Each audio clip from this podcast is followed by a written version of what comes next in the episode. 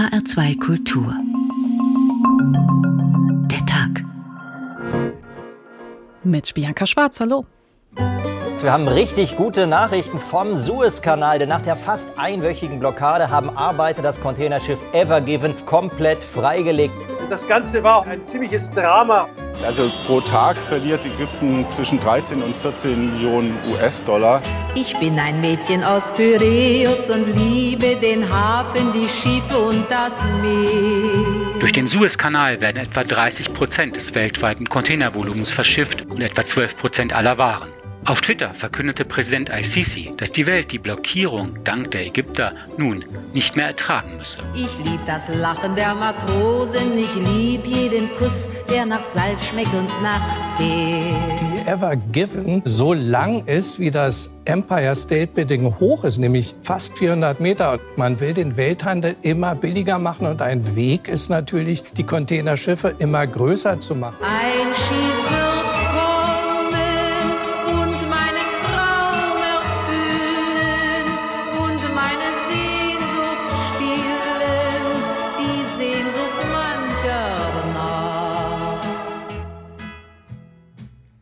Yeah. Auch wenn die Ever Given schneller wieder freigekommen ist, als von manchen befürchtet, dieser Zwischenfall hat uns trotzdem daran erinnert, wie empfindlich abhängig wir von weit entfernten Regionen sind. In ein paar Tagen wird sich der Rückstau am Suezkanal aufgelöst haben, in ein paar Wochen auch der Stau in den Häfen, aber solange dieses riesige Containerschiff, rund 400 Meter lang und 60 Meter breit, den Suezkanal versperrt hat, hat es eben auch die seewirtschaftliche Lebensader Europas eingeteilt in ein davor und ein danach.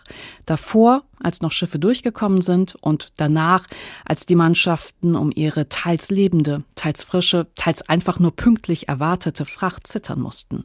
Für Europa ist der Suezkanal von existenzieller Bedeutung. Eine wirkliche Alternative zu ihm gibt es nicht.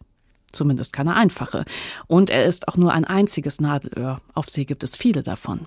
Kanal voll, Suez und andere Engpässe, so haben wir unsere Sendung heute genannt und fragen zum Beispiel, warum die Schäden so dermaßen hoch sind, wenn ein Schiff an ungünstiger Stelle liegen bleibt oder was so eine Havarie eigentlich mit den Kapitänen macht. Thilo Spanhel ist unser Korrespondent in Kairo und er kennt den aktuellen Stand der Arbeiten am Suezkanal. Meter für Meter gleitet der Containerriese über den Streifen azurblauen Wassers. Ein Moment, für den die Bergungscrews lange geschuftet haben. Dementsprechend groß war die Freude.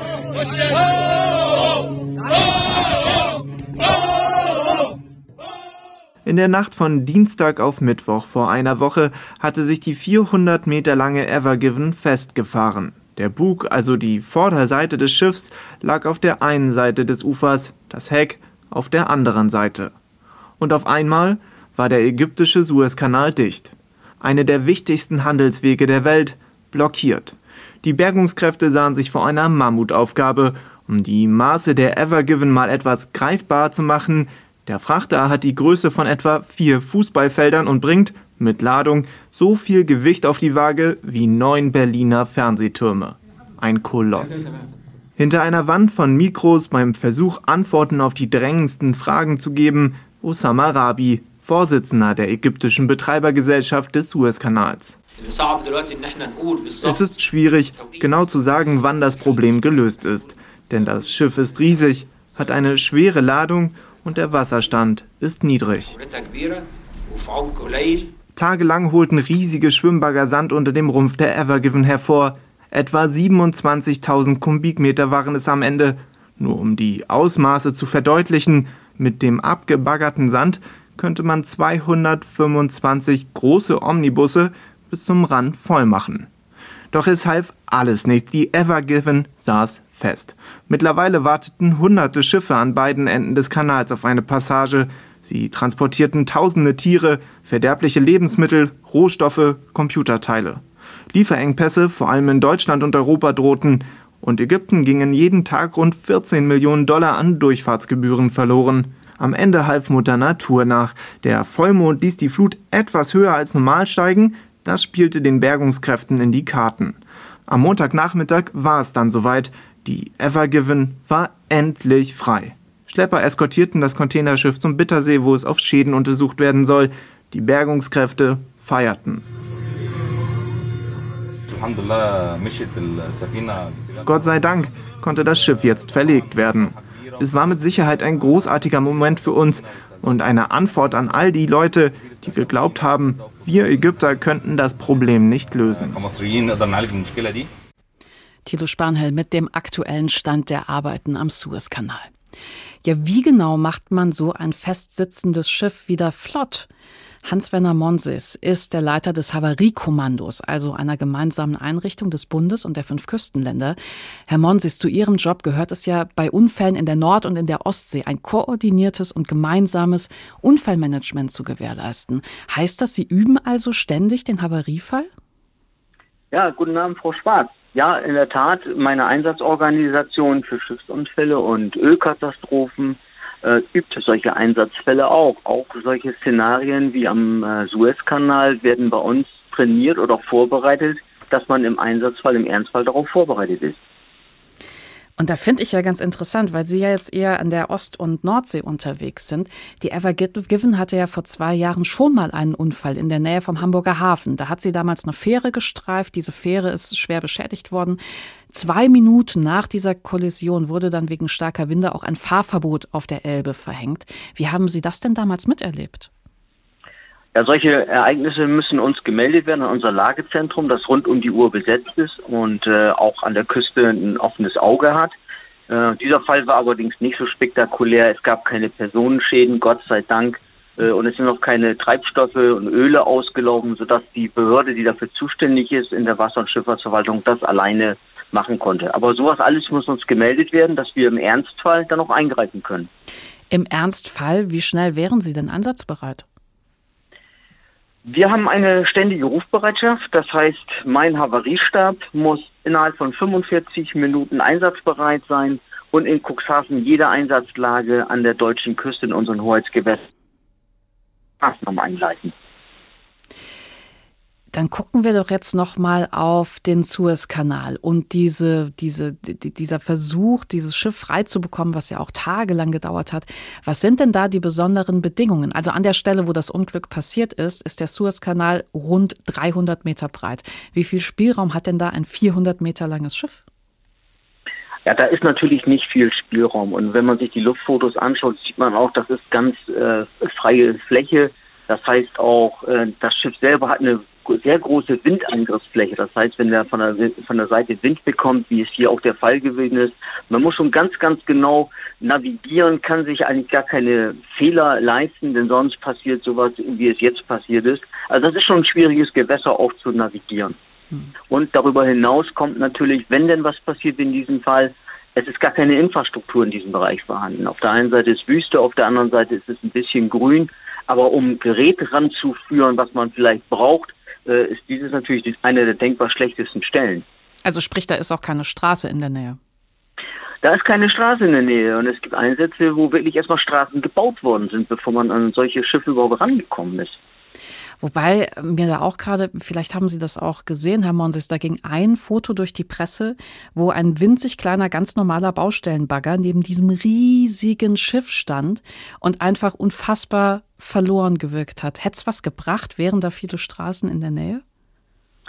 Ja, also solche Bagger, das war auch mehr, mehr ein Symbol. Äh, also das ist natürlich völlig ungeeignet, solch ein Gerät. Das ist aber das, was da vorhanden war. Das nachher die Bergungsexperten von Smith Salvage aus den Niederlanden äh, Bagger äh, rangeführt haben auf dem Fluss selber. Das sind natürlich etwas, die kriegen ganz andere Mengen bewegt als dieser kleine Bagger, der hätte das nie geschafft. Mhm. Also eine Armee von, von Baggern vielleicht, eventuell. Aber das Problem mit der Ever Given war ja jetzt auch ihr schieres Gewicht von weit über 200.000 Tonnen. Herr Monses, vielleicht können Sie mal einen Vergleich ziehen. So, normalen Hafen, so ein normaler Hafenschlepper, wie man ihn vielleicht kennt. Was kann der denn ziehen?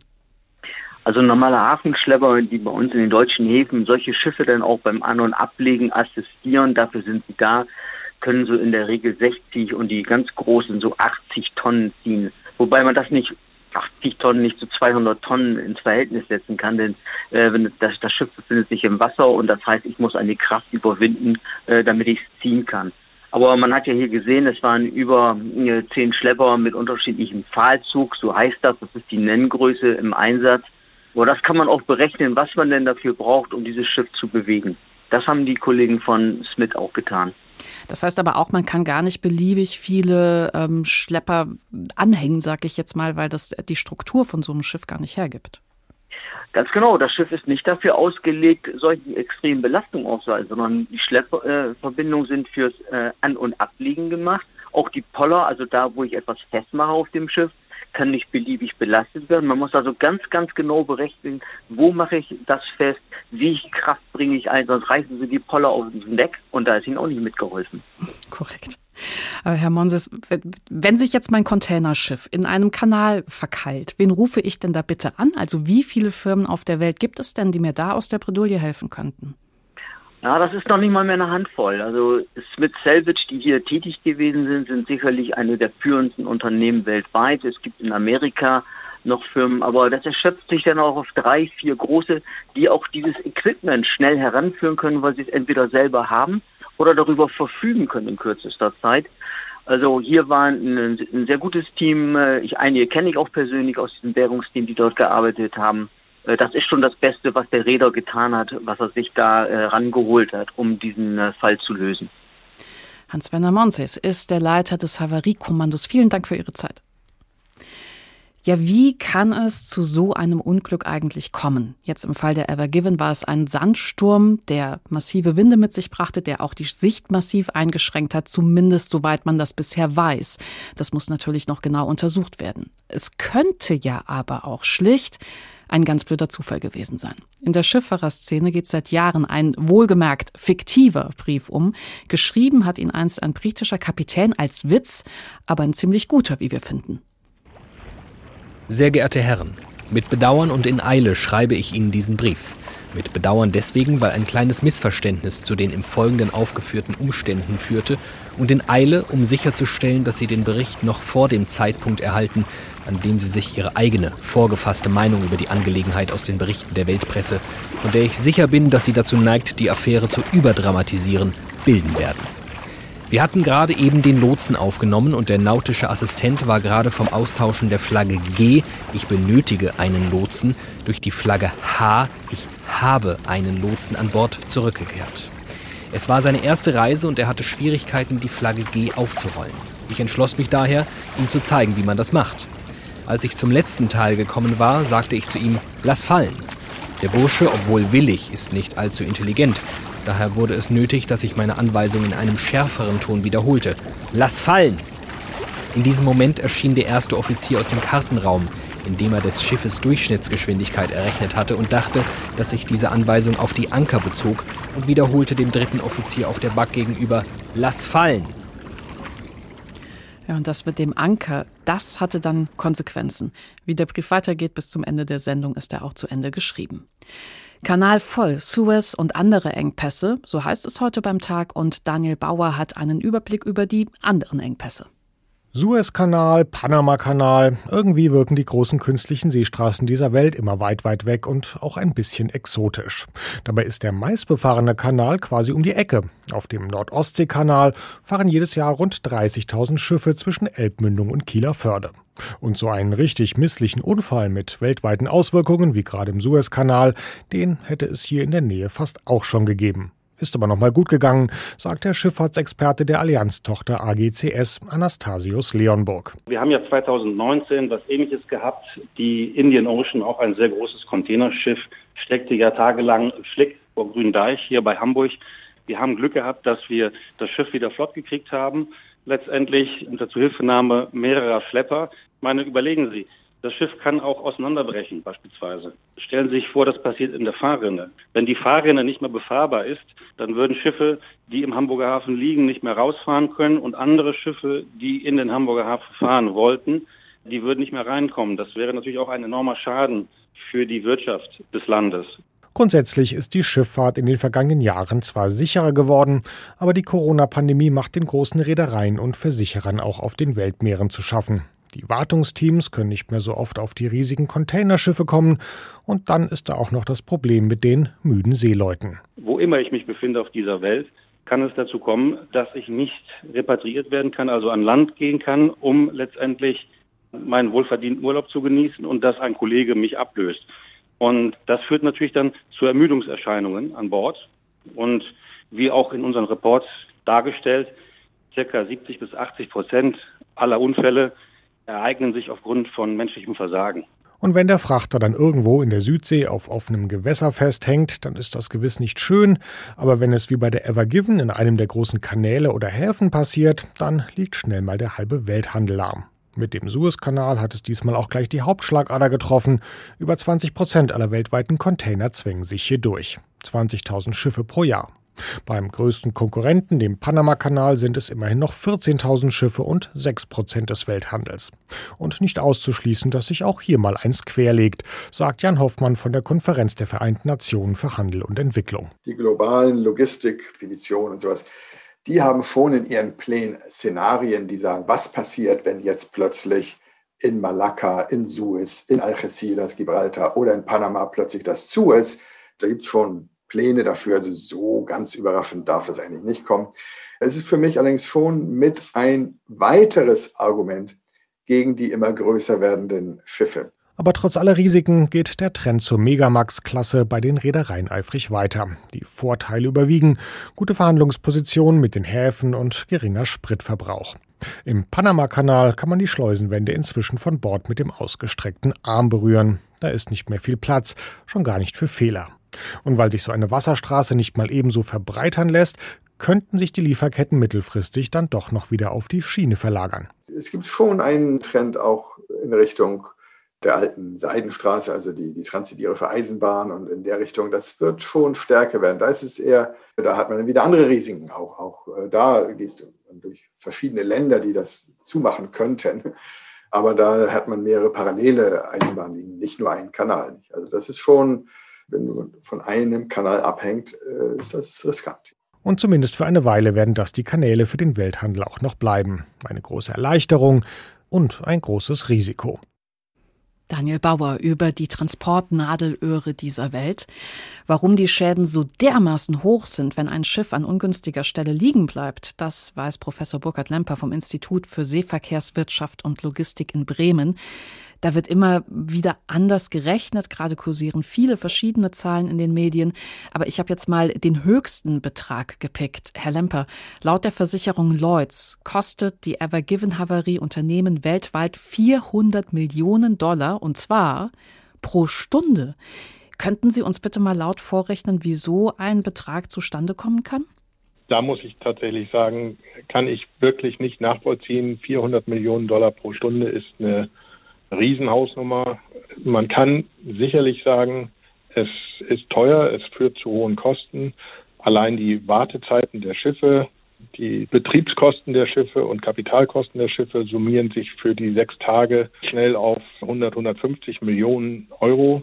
Aber die 400 Millionen Dollar pro Stunde kann ich im Moment so nicht nachvollziehen. Es ist natürlich so, dass wir da eine Verzögerung in die Transporte reinkommen und die Unternehmen in Europa, in Asien sind auf Zulieferungen von Rohstoffen, von Teilen angewiesen und die Puffer, die Lager der Unternehmen, der produzierenden Unternehmen sind heute sehr klein und ähm, die Verzögerung von mehreren Tagen kann schon dazu führen, dass einige Produktionswege stillgelegt werden müssen oder zumindest verzögert werden, so dass es dort natürlich Kosten gibt, aber es ist letztlich ein Aufschieben und nicht ein komplettes Aufheben der Produktion. Da wird es Nachholeffekte geben und insofern würde ich sagen, die 400 Millionen Dollar pro Stunde sind schon sehr, sehr hochgegriffen. Zumal diese Havarie ja jetzt auch wesentlich schneller gelöst werden konnte, als manche Beobachter äh, gemutmaßt haben. Da hieß es ja, wenn wir das jetzt am Wochenende nicht schaffen, dann vielleicht noch mal 14 Tage oder so. Aber könnten Sie grundsätzlich erklären, welche Waren sich eigentlich besonders gut eignen, um übers Meer transportiert zu werden? Also was ist denn da der Vorzug gegenüber anderen Transportwegen? Also man muss sagen, dass heute aufgrund der Effizienz der Schifffahrt sehr große Teile des Welthandels auf See transportiert werden. Wenn man den interkontinentalen Verkehr sich anschaut, sind es rund 95 Prozent des gesamten Warenverkehrs, der über See läuft. Das liegt letztlich daran, dass der Transport mit dem Schiff sehr kosteneffizient ist aufgrund der großen Mengen, die mit einem Schiff transportiert werden können. Es gibt Alternativen, auch für den internationalen oder interkontinentalen Verkehr. Das sind dann eben Pipelines für einen Teil der Waren und in letzter Zeit vermehrt beispielsweise die neue Seidenstraße oder Transsibirische Eisenbahn, die eben auch einen Teil der internationalen Warenverkehre oder interkontinentalen Warenverkehre übernimmt. Hinzu käme dann eben noch der Luftverkehr, der Luftfracht. Das ist aber nur ein relativ kleiner Teil des internationalen Warenverkehrs, ein hochwertiger Teil sicherlich, aber volumenmäßig ein kleiner Teil. Also über 90 Prozent des interkontinentalen Warenverkehrs werden auf dem Seeweg transportiert. Könnte man das noch mal runterbrechen auf Deutschland? Also wie wichtig ist denn für den Standort Deutschland der Seeweg für Industrie und Handel? Deutschland ist natürlich als Exportland sehr stark auf den internationalen Warenverkehr angewiesen auf, und dann eben auch auf die Schifffahrt. Für den Suezkanal geht es letztlich um rund 12 Prozent des äh, Warenverkehrs aus Deutschland heraus, der Exporte oder der, auch der Importe, die durch diese Wasserstraße laufen. Insgesamt sind für den deutschen Außenhandel 40 Prozent für den Seeweg zu buchen. Jetzt ist ja dieser Stau noch nicht aufgelöst. Es wird noch ein paar Tage dauern. Dann verlagert sich dieser Stau ja in die Häfen. Also mit Blick auf den Hamburger Hafen. In etwa zehn Tagen kommen die Schiffe an, die am Suezkanal im Stau gestanden haben. Und die sind dann in etwa so schnell wie die, die den Umweg über Afrika in Kauf genommen haben. Vor welchen logistischen Herausforderungen stehen denn die europäischen Häfen? Es wird in den europäischen Häfen sicherlich zu Staueffekten kommen Allerdings muss man auch sagen, die Häfen sind nicht unbedingt voll ausgelastet im Moment, sodass nicht jede zusätzliche Schiffsankunft zu drastischen Staus führt. Und man wird auch seitens der Reedereien darauf achten, dass man die Schiffe, die jetzt vom Suezkanal starten, so abbremst, dass sie nicht zu lange warten müssen vor den Häfen. Das heißt, man hat die Chance, dass die Staus vor den Häfen einfach dadurch reduziert werden, dass die Schiffe jetzt äh, langsamer fahren, dass die Ankunftszeiten so geplant werden, dass man in ein freies Fenster, Abfertigungsfenster in den Häfen hineinkommt. Es wird sicherlich enger geplant werden müssen in den nächsten Wochen, die Abfertigung der Schiffe, aber man muss nicht davon ausgehen, dass es zu drastischen Problemen in den Häfen der Nordrange kommt also der Häfen zwischen Hamburg und Le Havre oder Antwerpen. Die ankommenden Schiffe verteilen sich auf diese Häfen und da bestehen genügend Möglichkeiten, um die Kapazitäten, die dort vorhanden sind, auch ohne große Staus zu nutzen. Professor Burkhard Lempert vom Institut für Seeverkehrswirtschaft und Logistik in Bremen. Wem drücken Sie die nächsten Tage die Daumen? Ja, vor allen Dingen den Rädern. Die haben die meisten Kosten zu tragen durch die Wartezeiten der Schiffe. Und da ist wirklich das Wichtigste, dass jetzt ohne große weitere Verzögerungen die Schiffe auf den Weg kommen. Ich denke, dann wird sich dieser Stau in den Häfen relativ schnell auflösen. Sagt Professor Burkhard Lemper vom Institut für Seeverkehrswirtschaft und Logistik in Bremen. Wie es zu so einer Havarie kommen kann, das hat vor vielen Jahren ein britischer Kapitän in einem fiktiven Brief aufgeschrieben, also rein als Gag gemeint. Der zweite Teil des Briefs eines Kapitäns an seine Reederei und was bisher geschah, aus Versehen sind bei voller Fahrt die Anker fallen gelassen worden. Der Bremseffekt des Backbordankers ließ das Schiff in diese Richtung ausscheren, geradewegs in Richtung der Klappbrücke, die als Seitenbegrenzung des Flusses, auf dem wir uns vorwärts bewegten, anzusehen ist. Der Brückenwärter zeigte eine große Geistesgegenwart, indem er augenblicklich die Brücke für mein Schiff öffnete. Unglücklicherweise dachte er allerdings nicht daran, den Straßenverkehr vorher anzuhalten. Das Resultat war, dass die Brücke teilweise geöffnet war und ein Volkswagen, zwei Fahrradfahrer und ein Viehtransporter auf dem Vorschiff landeten. Meine Besatzung sammelt im Augenblick den Inhalt des letztgenannten zusammen, von dem ich nach dem Geräusch zu schließen sagen würde, dass es Schweine waren. In seinem Bemühen, die Vorwärtsbewegung des Schiffes anzuhalten, ließ der dritte Offizier den Steuerbordanker fallen. Viel zu spät, um noch wirksam zu werden, da dieser direkt auf den Kontrollraum des Brückenwärters fiel. Nachdem der Backbordanker gefallen war und das Schiff andrehte, legte ich den Maschinentelegraphen zweimal auf volle Kraft zurück. Persönlich rief ich den Maschinenraum an und gab die Anweisung, auf volle Rückwärtsumdrehungen zu gehen. Wurde von dort darüber informiert, dass die Wassertemperatur 9 Grad betrüge und gleichzeitig gefragt, ob abends ein Film gezeigt werden würde. Meine Antwort hierauf würde kein konstruktiver Beitrag zu diesem Bericht sein. Den letzten Teil von diesem kuriosen Brief gleich.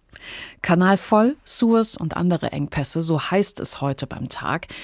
Aktuell geht es ja um eine verhinderte wirtschaftliche Krise durch den Suezkanal, aber 1956 hat er eine politische Krise ausgelöst. Elske Brault über die Suezkrise. Go! Go! Tausend britische und französische Fallschirmjäger springen über dem Mittelmeerende des Suezkanals ab. Schnell haben sie die nahegelegene Stadt Port Said eingenommen. Angeblich wollen die Einheiten den Suezkanal für die internationale Schifffahrt sichern. Eine Woche zuvor haben die Israelis Ägypten auf dem Sinai angegriffen. Doch die Kämpfe zwischen Israelis und Ägyptern toben mehr als 30 Kilometer vom Kanal entfernt. Sie liefern nur einen willkommenen Vorwand für das Landemanöver der ehemaligen Kolonialherren. Die Briten wollen den Kanal zurückerobern und den Mann vernichten, der ihnen den Suezkanal weggenommen hat. Gamal Abdel Nasser, Präsident von Ägypten.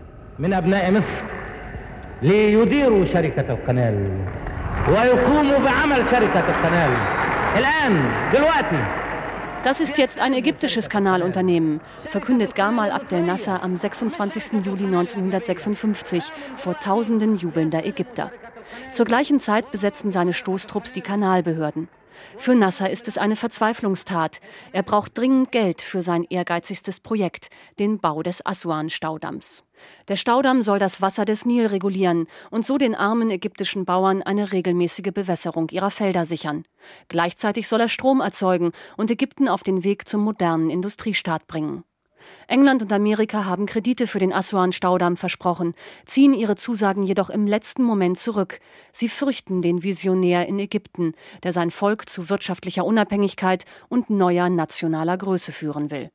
Außerdem hat sich Nasser ein Jahr zuvor sowjetische Waffen liefern lassen, Grund genug für Amerika, ihm den Geldhahn zuzudrehen. Statt weiter um Kredite zu betteln und den Großmächten aus der Hand zu fressen, wagt Gamal Abdel Nasser den Aufstand. Er verstaatlicht den Suezkanal.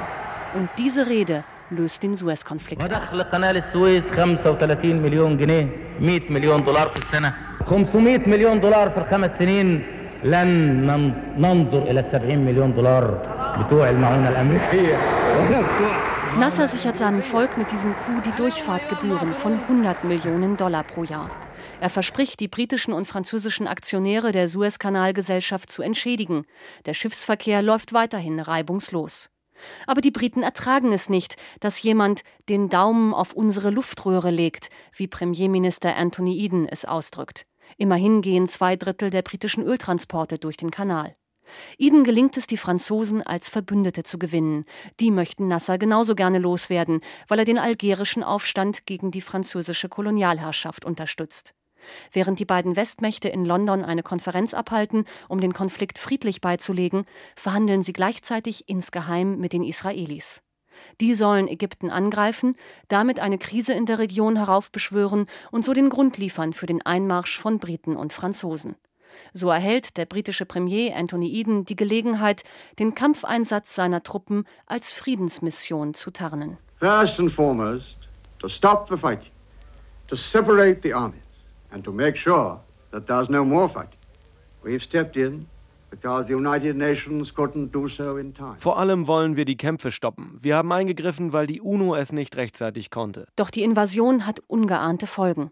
Die Sowjets mischen sich ein, unterstützen Ägypten und drohen mit Raketenangriffen. Der Kurs des britischen Pfund stürzt ins Bodenlose. Um ihn zu stützen, benötigen die Briten dringend einen Kredit aus dem Internationalen Währungsfonds. Da machen die Amerikaner Druck. Den Kredit gibt es nur, wenn die Briten sofort die Waffen niederlegen. Zähneknirschend stimmt Eden dem Waffenstillstand zu. Einen Tag nach dem Einmarsch schweigen die Waffen. Kurz vor Weihnachten ziehen die letzten britischen und französischen Truppen aus Port Said ab. Die Ägypter feiern das. Sie sprengen das überlebensgroße Bronzestandbild des Kanalbauers Ferdinand de Lesseps. Nur die Inschrift auf dem Sockel bleibt erhalten. Appariere terram gentibus, den Völkern die Welt zu öffnen. Elske Brault über die Suez-Krise 1956. Ja, solche Zwischenfälle wie die Havarie der Ever Given erinnern uns natürlich daran, wie abhängig wir sind von teils weit entfernten Regionen. Johannes Peters vom Institut für Sicherheitspolitik der Uni Kiel, Abteilung Maritime Strategie und Sicherheit. Der Suezkanal ist ja nach wie vor für Europa der wichtigste Seeweg. Kann man heute sagen, dass der Konflikt resistent ist? Ich denke, das kann man schon. Ähm, die lange, lange Zeit eines absolut störungsfreien ähm, Ablaufs dort und einer störungsfreien Abwicklung der Verkehre zeigt ja, dass ähm, er trotz der volatilen Sicherheitslage in der Region eine verlässliche Wasserstraße ist. 150 Jahre alt ist das Ding jetzt. Wieso wurde der Suezkanal überhaupt gebaut? Das war ja zu der Zeit ein Mammutprojekt. Genau, ich denke, das ähm, entsprach zur damaligen Zeit so ein bisschen dem Zeitgeist, ähm, dem europäischen Pionierstreben, ähm, sicherlich auch koloniales Gebaren, aber natürlich auch mit Großbritannien, einer, einer dezidierten Seemacht und Seeweltmacht, die auch den strategischen Vorteil gesehen haben, hier eine deutliche Verkürzung des Seeweges ähm, nach Indien zu erreichen. Ne? Also so wie Sie es gerade beschreiben, kann man äh, den Suezkanal als erste große gemeinsame strategische Anstrengung wahrnehmen? Also ich glaube, ähm, ja, aber nicht nur. also ähm, ich denke, es, es, es, war sicherlich auch ein Kind der Zeit. Ähm, technologischer Fortschritt, Industrialisierung, ähm, das Bestreben, zu, auch ein Stück weit zu zeigen, was machbar ist. Ähm, dann auch sicherlich äh, Abenteuerlust zu einem, zu einem nicht unerheblichen Teil, ja, wenn man überlegt, dass der, ähm, der Errichter des, des Suezkanals, der ja ähm, dort viel Ruhm erntete, ähm, der natürlich verlockend war, dann im Anschluss mit dem, mit dem Bau des Panama-Kanals, der technisch ungleich ambitionierter war, grandios scheiterte. Insofern glaube ich, dass das ein Stück weit auch einfach diesem, diesem Pioniergeist der Zeit sicherlich auch geschuldet war. Herr Peters, äh, ich, ich würde Sie für die nächste Frage bitten, einmal Ihre private Kristallkugel rauszukramen, weil ich ein wenig mit Ihnen orakeln möchte. Die Frage ist natürlich schwer zu beantworten, aber wie sähe denn die Weltwirtschaft aus, wenn der Suezkanal nicht gebaut worden wäre? Wie Sie ganz richtig sagen, ähm, das ist ein bisschen ein Blick in die, in die äh, Kristallkugel. Sicherlich wäre es so, ähm, wir gehen mal davon aus, dass die grundsätzliche globale Arbeitsteilung so stattgefunden hat, äh, wie sie auch jetzt mit dem Kanal stattgefunden hat, dann hätten wir einfach andere Seeverbindungslinien. Ja? Dann würde man die traditionelle, jahrhundertealte Route über das Kap der Guten Hoffnung nehmen. Ähm, das hätte vielleicht zur Folge, dass der ein oder andere Hafen vielleicht in, in Afrika eine größere Bedeutung bekommen hätte als, als Zwischenumschlagsplatz, wie es das Kap der Guten Hoffnung ja lange Zeit war die in alten Seefahrergeschichten gerne als die Kneipe der zwei Meere bezeichnet, weil sich dort eben äh, Indik und äh, Atlantik treffen und, und man häufig aufgrund der Monsume dort für, zu relativ langen Aufenthalten gezwungen war. Das heißt, das mit ähm, den Kneipen ist wörtlich gemeint, das sieht man da am Hafen. Sah man jedenfalls früher, ja. Okay, sehr gut. ähm, und ähm, dafür hätten vielleicht der ein oder andere Mittelmeerhafen nicht die Bedeutung erlangt, die er vielleicht heute hat. Ein anderer Engpass, der für Deutschland ebenfalls relevant ist, ist die Straße von Hormus. Äh, sehr vereinfacht gesagt ist das eine Engstelle zwischen den Küsten Irans und Omans, so als Nadelöhr hin zum Indischen Ozean. Und durch diese Straße verläuft circa ein Fünftel der globalen Ölversorgung. Was für ein Konfliktpotenzial gibt es denn da? Das ist ja durchaus eine ganz andere Größenordnung als am Suezkanal. Da haben Sie recht, aus mehreren Gründen ist das ein ganz anderes Konfliktpotenzial. Zum einen ähm, mit den Anrainern dort, die ja, ähm, wie Sie ganz richtig gesagt haben, äh, Länder sind, die, die sich mitunter spinnefeind sind. Ja, also insbesondere der Iran. Und der Iran ist nun mal der, der Gatekeeper, der Torwächter dort am, äh, an der Straße von Hormuz. Dann ist die Geografie eine ganz andere. Also die Straße von Hormuz knickt dort in einem sehr scharfen äh, Winkel ab. Und es verlaufen dort nationale Hoheitsgrenzen durch, genau durch dieses Gewässer, was einfach dazu führt, dass mehrere Staaten dort tatsächlich ein, auch einen völkerrechtlichen Anspruch, völkerrechtliche Zuständigkeit in dieser Straße haben. Staaten, die ähm, mitunter untereinander äh, stark verfeindet sind. Insofern ist die, die Straße von Hormuz nicht wirklich zu vergleichen als Engstelle mit dem Suezkanal, der ja unbestritten in der nationalen Souveränität Ägyptens liegt. Was müsste denn an der Straße von Hormuz passieren, damit wir in Deutschland das tatsächlich merken würden? Da müsste gar nicht so viel passieren. Da reicht schon ein, ein äh, lokaler Konflikt, der eine maritime Dimension bekommt. Die Straße von Hormuz ist mit wenigen Seeminen ähm, ganz einfach zu sperren. Sie ist zwar relativ breit, wenn man sich das so anguckt. Das Verkehrstrennungsgebiet, also der schiffbare Abschnitt, ist allerdings nur sehr schmal. Und äh, diesen ähm, zu sperren, sei es mit, mit, mit Seeminen beispielsweise, ist relativ einfach zu machen und würde, wie Sie schon ganz richtig gesagt haben, ähm, Europa von einem signifikanten Prozentsatz seine, seine Rohölversorgung abschneiden. Das heißt, wenn ich jetzt nochmal zusammenfasse, wenn wir auf den Suezkanal gucken, da geht der Hauptwarenbestand aus Asien nach Europa durch. Wenn wir auf die Straße von Hormuz gucken, da beträfe es die Ölversorgung. Also wir stehen in großer Abhängigkeit. Aber könnte man das überhaupt ändern? Andere Transportwege, andere Abhängigkeiten, oder? Das stimmt. Ähm, Ganz frei von Abhängigkeiten ist man selbstverständlich nie. Ähm, es kommt natürlich auch darauf an, um welche Güter geht es. Ja? Also Öl wird nun mal da gefördert, wo es ist und muss von dort weg. Klar kann man bei Öl immer ähm, den Bau von Pipelines in Erwägung ziehen. Das ist allerdings in ähm, sicherheitspolitisch volatilen Regionen auch nicht frei von Risiken. Es ist immens zeitaufwendig und immens teuer. Der Seetransport ist einfach konkurrenzlos, wenn es darum geht, sehr große Mengen an Gütern schnell und vor allen Dingen sehr billig zu transportieren. Insofern ohne den Seetransport wird es nicht gehen. Ja, weder in der Rohstoffversorgung noch in der Konsumgüterversorgung. Es fällt mir persönlich ab und zu schwer, dem Klimawandel was Positives abzugewinnen, aber vielleicht noch als letzte Frage mit dem Klimawandel und dem Abschmelzen der Arktis würde ja auch die Nordostpassage über Russland immer besser befahrbar. Wäre das eine Alternative? Sicherlich ist es eine Alternative. Ähm, der Seeweg ist signifikant kürzer von Asien nach Europa. Insofern ja, es ist rein von der Entfernung her eine Alternative. Es ist allerdings insofern problematisch, weil die Nordostpassage, auch wenn sie teilweise eisfrei ist, auch jetzt schon teilweise eisfrei ist, eben noch keine verlässlichen Verkehre erlaubt. Sprich, es ist noch nicht möglich, dort über das ganze Jahr oder auch nur über einen Teil des Jahres verlässliche, belastbare ähm, Linien zu etablieren, wo ich sage, alles klar, wenn ich in Asien losfahre, bin ich zwei Wochen später in Hamburg oder in Rotterdam. Das geht eben über den langen Seeweg, über die klassische Route durch den Indik und durch den Suezkanal, ist dies prinzipiell problemlos möglich. Ähm, das hat man der, auf der Nordostpassage nicht und wird das auch in dem Maß in den nächsten Jahren nicht haben können. Mhm.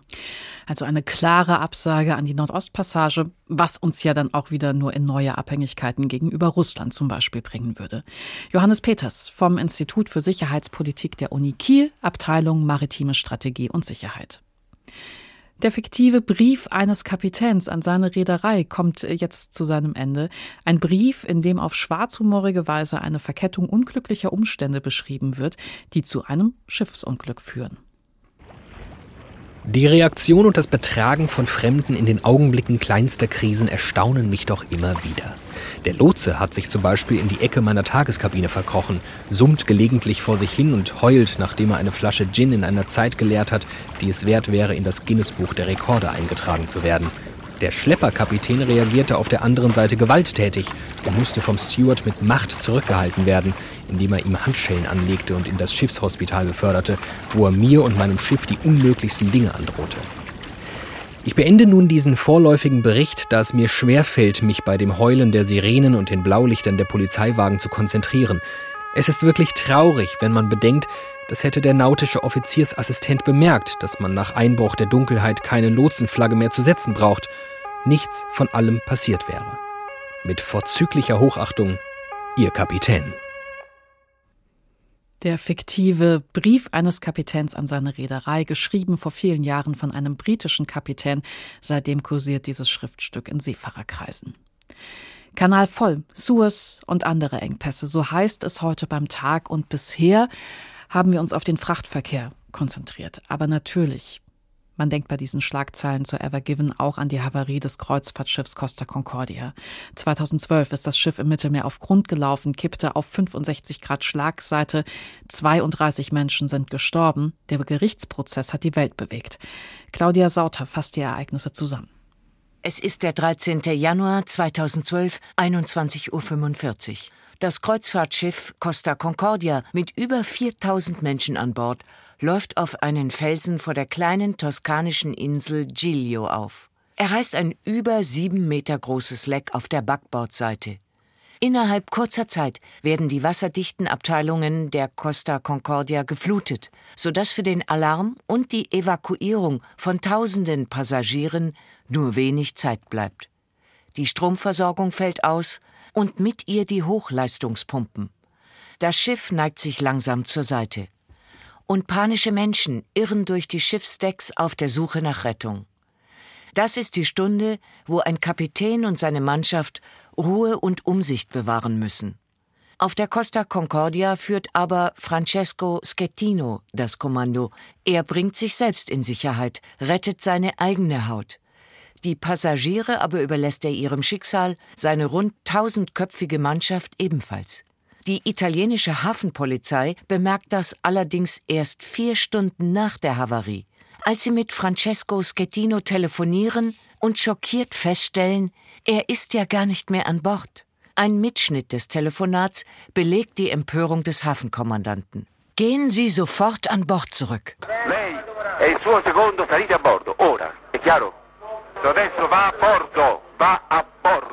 Währenddessen spielen sich auf dem Kreuzfahrtschiff dramatische Szenen ab. Viele versuchen, sich zu Rettungsbooten durchzukämpfen. Die Rettungsboote sind aber in kurzer Zeit überfüllt. Roswitha Koch hat Glück in dieser Nacht. Sie und ihr Mann überleben die Katastrophe und berichten später über das Chaos an Bord, Crewmitglieder geben hilflose Anweisungen. Sie haben längst den Überblick verloren. Und auch ins Theater haben sie die Leute geschickt mit Rettungswesten, weil der Captain gefehlt haben. Die, die, die Crew ja. wusste ja gar nicht, was sie machen sollte. 32 Menschen sterben in jener Nacht. Unter ihnen der ungarische Geiger Shandor Feher, der so vielen Passagieren selbstlos in die Rettungsboote hilft.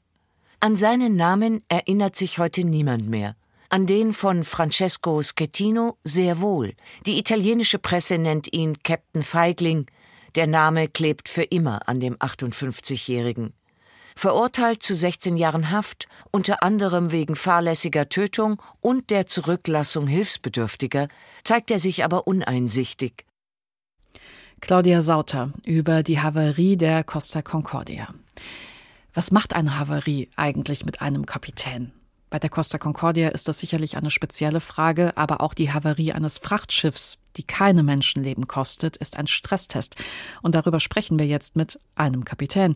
Jens-Peter Hoffmann ist 20 Jahre lang zur See gefahren, die letzten fünf Jahre als Kapitän großer Frachtschiffe mit Passagieren und anschließend hat er als nautischer Sachverständiger für den ADAC die Sicherheit von Schiffen begutachtet. Herr Hoffmann, wir haben ja gerade gehört von der Costa Concordia, da ging es ja immer wieder darum, dass, dass der Kapitän Francesco Schettino viel zu früh von Bord gegangen ist. Damals haben Sie in einem Interview dazu gesagt, es sei ein ungeschriebenes Gesetz, dass der Kapitän als letzter das Schiff verletzt, verlässt, weil er die Fürsorgepflicht hat für Passagiere und Besatzung. Moralisch sei das zu verurteilen. Aber wird das wirklich auch so ausgebildet und trainiert oder ist das dann im Fall der Fälle tatsächlich eine Frage der Ehre?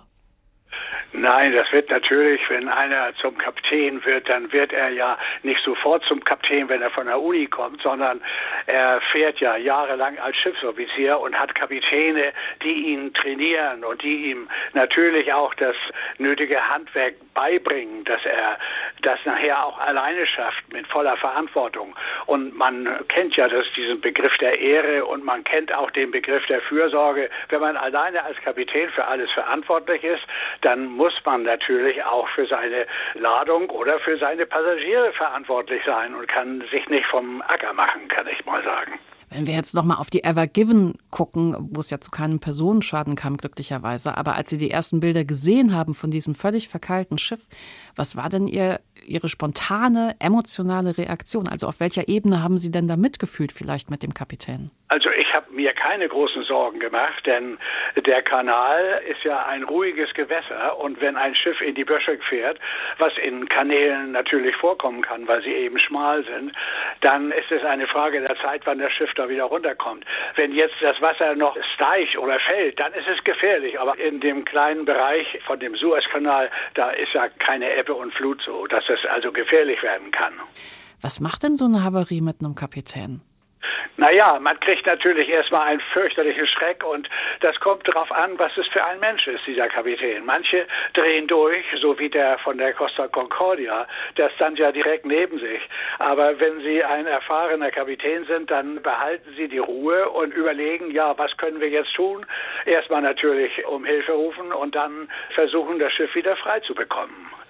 Wenn ich jetzt nochmal auf die Ever Given gucke, hat das jetzt Konsequenzen, die dem Kapitän drohen? Also muss er jetzt Angst haben um seinen Job oder dafür jemals wieder einen neuen Job zu finden?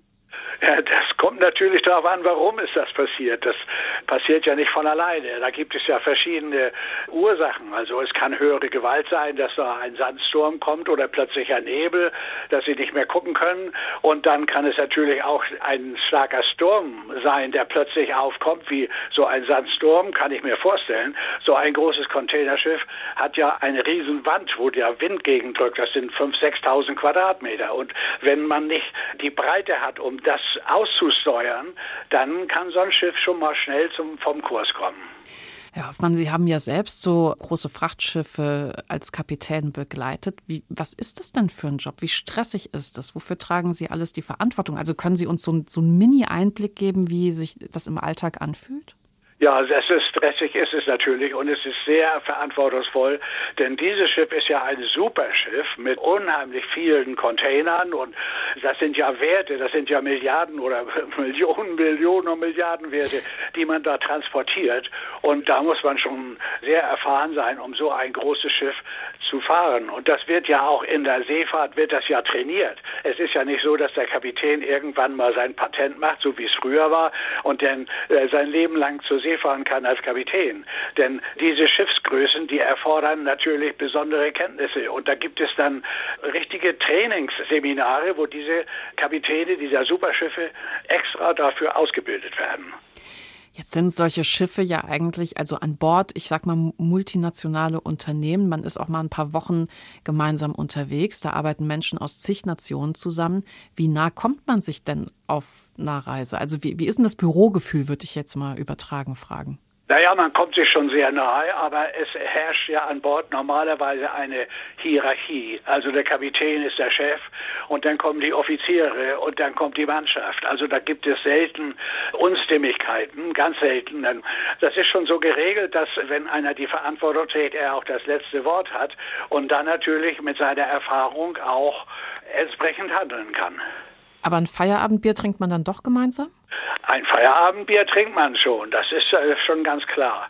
Obwohl ein Kapitän, solange er mit dem Schiff unterwegs ist, 24 Stunden am Tag sozusagen auf Abruf steht. Nicht? Der wird gerufen, wenn es irgendwo klemmt oder brennt oder was weiß ich, dann muss er da sein. Mehr als ein Feierabendbier wird da auch nicht getrunken, denn Alkohol ist auf den Schiffen überhaupt nicht angesagt. Hm. Herr Hoffmann, darf ich Sie fragen, was das größte Unglück gewesen ist, das Ihnen in Ihrer Zeit als Kapitän widerfahren ist? Also ich habe zum Glück weder eine Kollision noch eine Grundberührung gehabt. Ich habe also sehr viel Glück gehabt und es ist nicht immer so. Es, das Unglück schläft nicht, sagt man immer. Und jedem Kapitän kann das passieren, dass äh, so ein Schiff irgendwie eine Kollision verursacht oder irgendwas, dass man vielleicht nicht mal selber Schuld hat, aber dass es doch natürlich sehr stressige Situationen gibt, wo man nicht weiß, wie es weitergehen soll. Also Sie sprechen da auch von Glück als erstes, nicht von Können. Das heißt, in letzter Instanz, im Fall der Fälle, hat der Kapitän dann manches auch nicht mehr in der Hand. Ja, natürlich ist das auch, äh, das hängt nicht nur vom Glück ab, aber es hängt auch vom Können ab. Denn wenn ein Kapitän oder mit seiner Mannschaft nicht richtig navigiert und nicht richtig aufpasst, dann kann es schon mal sein, dass ein Schiff auf Grund läuft, dass ein Schiff eine Kollision verursacht. Aber wenn man im Kanal im Konvoi fährt, zum Beispiel wie bei der Ever Given, dann fährt ein Schiff nach dem anderen im Einbahnverkehr in diesem schmalen Kanal. Und da muss man sehr aufpassen, dass man nicht vom Kurs kommt. Denn es ist ja rechts und links nicht mehr viel viel Platz bis zur Uferböschung. Und da kann das schon mal passieren. Ich glaube nicht, dass der Kapitän da jetzt die Schuld hat. Außerdem sind da auch noch Lotsen an Bord, auf diesen ganz großen Schiffen, vielleicht sogar zwei oder drei, die mithelfen, das Schiff sicher durch den Kanal zu bringen. Meine letzte Frage wäre so, äh, ich mache jetzt mal so, Herr Hoffmann, als würde ich den Zauberstab kurz rausholen, aber wenn Sie sich mit einem Augenzwinkern erlauben könnten, Dinge zu ändern, was würden Sie sich denn wünschen für den Job des Kapitäns, wenn Sie, wenn Sie von heute auf morgen was anders gestalten könnten? Also welche Änderungen würde diesen Beruf denn vielleicht angenehmer machen oder nicht ganz so stressig? Ja, das hängt natürlich auch jetzt von der Situation ab, wie viele fähige Mitarbeiter hat so ein Kapitän an Bord. Das kann ich im Moment bei der Evergiven nicht beurteilen. Aber wenn Sie eine gute Mannschaft haben, dann ist der Beruf eines Kapitäns wirklich etwas ganz Tolles. Also wirklich ganz, ganz äh, was sehr Schönes. Da muss man nichts ändern. Sehr schön. Vielen Dank, Jens-Peter Hoffmann, ehemaliger Kapitän und Havarie-Sachverständiger.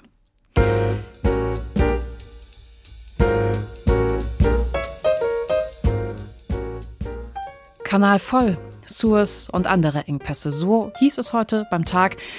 Und zurück bleibt das flaue Gefühl. In unserer globalisierten Welt haben wir gar keine andere Möglichkeit, als uns in Abhängigkeit zu begeben. In Abhängigkeit von weit entfernten Handelspartnern, von Handelswegen durch unsichere Regionen und zu guter Letzt schlicht in die Abhängigkeit eines mehr oder minder willkürlichen und wetterbedingten Staus auf dem wichtigsten Seeweg. Und dann haben wir über die Umweltaspekte dieser Schiffe und solcher Mammutprojekte wie den Suezkanal noch nicht einmal gesprochen.